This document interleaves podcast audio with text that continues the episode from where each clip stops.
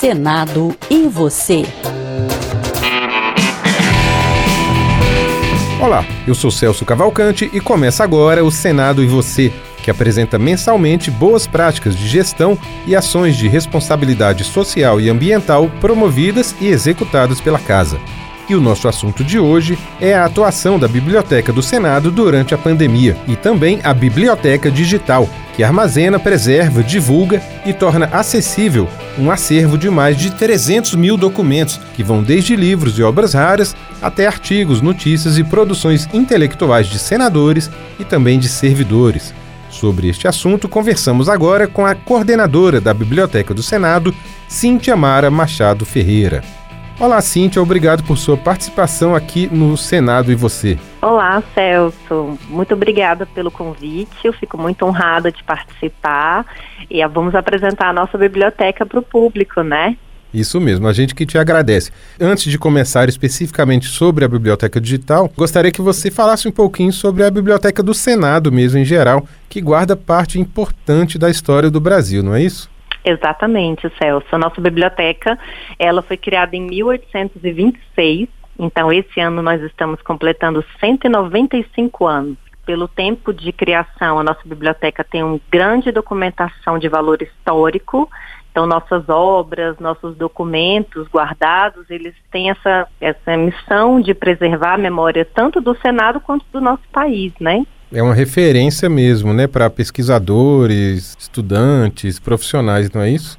Exatamente, a gente recebe solicitações de pesquisa do mundo inteiro, né? A gente recebe via e-mail muitas solicitações sobre o nosso acervo impresso, porque o nosso acervo físico também tem uma grande extensão. Nós temos 557 mil documentos impressos no nosso acervo. Puxa vida. Então é uma coleção grande. Sempre os pesquisadores entram em contato com o nosso catálogo e descobrem que tem obras que só existem no Senado, só na Biblioteca do Senado. Até em outras próprias eh, documentos de outros órgãos, eles mesmos não guardaram e a gente tem acesso a muitos documentos que a gente preserva essa memória do Brasil, né?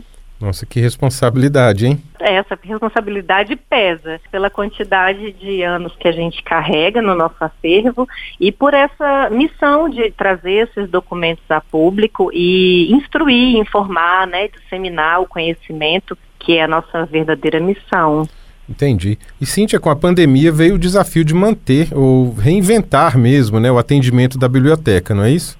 Foi muito difícil, Celso, para a gente é, nos adaptarmos a essa realidade, né, um contexto do Brasil que tem poucas bibliotecas abertas, né, bibliotecas públicas no nosso país são em número pequeno, então para fecharmos as portas a gente acaba prejudicando muita gente por não dar acesso a esse acervo, não dar essa, essa pesquisa. Certamente. Então o que a gente fez foi nos adaptarmos para a realidade digital, realmente. A gente já tem né, boa parte dos documentos aí disponíveis nessa nossa biblioteca digital, mas a gente precisou readaptar também outros outros serviços que a gente presta, né? Uhum. Teve treinamentos, né? Isso, os treinamentos eles sempre aconteciam virtualmente até, já eram re realizados rotineiramente, mas por exemplo a gente começou a fazer a nossa roda de leitura que era feita na biblioteca no Teams, no ambiente virtual que o Senado instalou para os servidores. A gente também teve um outro evento, que é o Parla Bíblio, que é um evento com a Câmara dos Deputados, nós fizemos pelo Instagram, então é uma outra fonte para gente, um outro canal que a gente passou a investir muito, que a biblioteca começou a alimentar isso diariamente. Então, inclusive, a gente teve um número impressionante de crescimento de seguidores no Instagram, que foi um crescimento de 511% em um ano. Muita coisa, hein?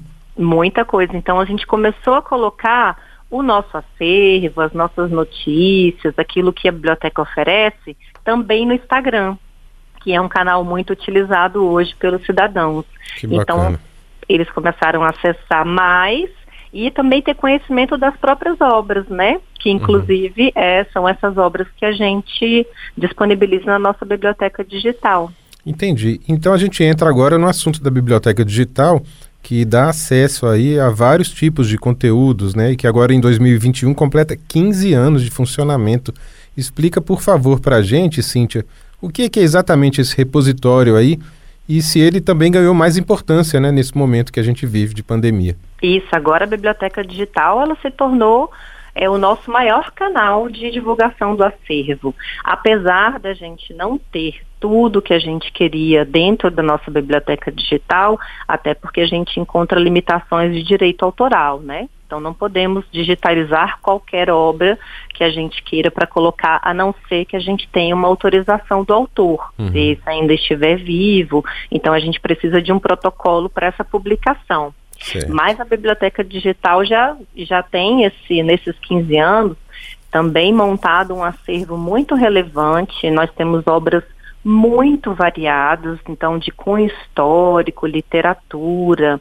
Nós temos uma grande variedade de documentos de legislação também, que é muito importante esse registro para o país. Verdade. E temos variadas é, outros assuntos, por ser uma biblioteca parlamentar, a nossa característica não é ser uma biblioteca de um tema só, assim como a gente tem em outras instituições, um, um tema que direciona, como por exemplo o TSE, que vai é, desenvolver seu acervo na área eleitoral, a biblioteca do Senado ela precisa ser multidisciplinar. Então, até para a gente embasar os projetos de lei em todas as áreas que os senadores querem atuar, né? Todas as frentes de atuação deles. Então, é. a gente precisa de documentos variados, né? Por isso, a gente precisa desenvolver nosso acervo da forma ainda mais ampla possível, para que eles possam ter os documentos que embasem aquela iniciativa, né? Que eles vão escrever do projeto, até essa realmente a feitura da lei que precisa de outros é, documentos, de outras doutrinas que eles precisem usar nesses projetos de lei. Então, a nossa biblioteca digital, ela começou nesse aspecto institucional, né, para a gente colocar esses documentos que fossem servir de base para esses projetos, mas ele também tem um desenvolvimento que a gente entende da parte histórica para o cidadão. Ô Cíntia, que publicação você destacaria aí como um exemplo né, nessa área? Olha, uma publicação que nós temos que é muito curiosa, até na visitação física que a gente tinha na biblioteca, ela era muito consultada, as pessoas tinham muita curiosidade para vê-la. Ela é uma obra de quase 400 anos, é uma obra de 1630. Foi a primeira edição em latim, ela chama Novos Orbes. Então é uma descrição das Américas, é um traz mapas e traz a parte é, geográfica, etnográfica, então ela traz algumas curiosidades da época em que esse geógrafo fez esses estudos pelos mapas que eles estavam descobrindo ainda e estavam registrando. Então é uma obra riquíssima e que a gente tem isso publicado na biblioteca digital em PDF para que todo mundo possa conhecer. Puxa vida, que bacana, viu? Então, aqueles documentos que a gente acha super importante, como, por exemplo, a cópia da Lei Áurea, nós temos uma cópia da versão assinada pela Princesa Isabel, então nós temos cartas de Dom Pedro I e outras discussões na época que foram feitas sobre a transposição do Rio São Francisco. Uhum. Então, temos documentos que falam sobre isso.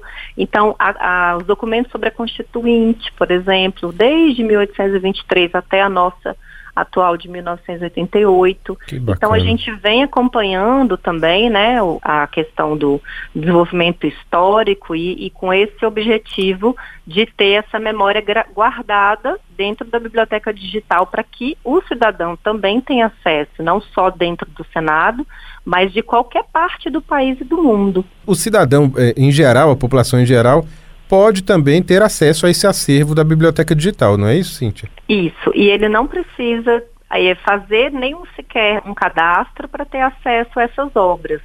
É só acessar realmente a página da biblioteca digital e os links e a pesquisa já vai ficar disponível. Então ele pode pesquisar pelo assunto, pelo título, pelo autor, a pesquisa normalmente por assunto é que traz essa, essa documentação de acordo com que o usuário tem interesse na pesquisa dele ou só mesmo por curiosidade.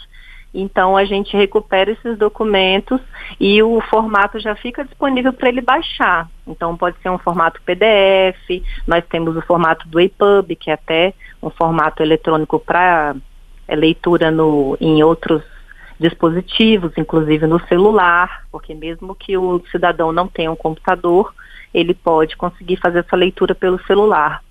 Então esses documentos eles falam muito sobre essa, essa, essa parte histórica do nosso país e também temos a parte de literatura, né, que interessa bastante para o público em geral. A gente tem muitas biografias, a gente tem memórias, temos romance, por exemplo, a primeira edição do Dom Casmurro de Machado de Assis, Helena, também temos a primeira edição, temos publicações de José de Alencar, Castro Alves, Gonçalves Dias, até porque esses documentos já não têm mais a questão do direito autoral. É verdade. Então, nós podemos divulgar tranquilamente, sabendo que estamos fazendo um serviço para o país, né? É verdade, uma preservação importantíssima da memória, não só legislativa, como você falou, mas da cultura mesmo, né, do Brasil. Isso, cultural, exatamente. Maravilha.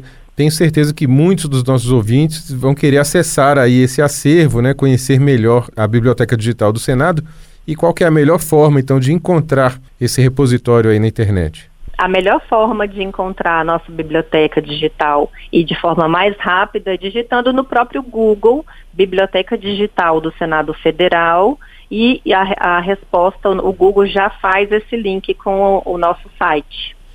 Muito bom. Cíntia, parabéns então aí pelo trabalho de vocês à frente aí da Biblioteca do Senado, essa iniciativa da Biblioteca Digital, que completa agora 15 anos, cada vez com um acervo maior. E a gente agradece demais sua participação aqui no Senado e você. Ah, eu que agradeço, Celso. Realmente é um prazer, uma oportunidade. Inclusive, nós temos alguns áudios de gravações da Rádio Senado também depositada na nossa biblioteca digital. Opa, que bacana. Então, eu convido a todos para entrar, acessar e, e baixar os documentos. Eu tenho certeza que vai enriquecer muito a formação, tanto acadêmica quanto só de forma é, curiosa para entender um pouco sobre a história do nosso país. Maravilha, então. Conversamos com Cintia Mara Machado Ferreira, coordenadora da Biblioteca do Senado Federal. E esta edição do Senado e você fica por aqui. A você que nos ouve, muito obrigado pela audiência e até a próxima. Senado e você.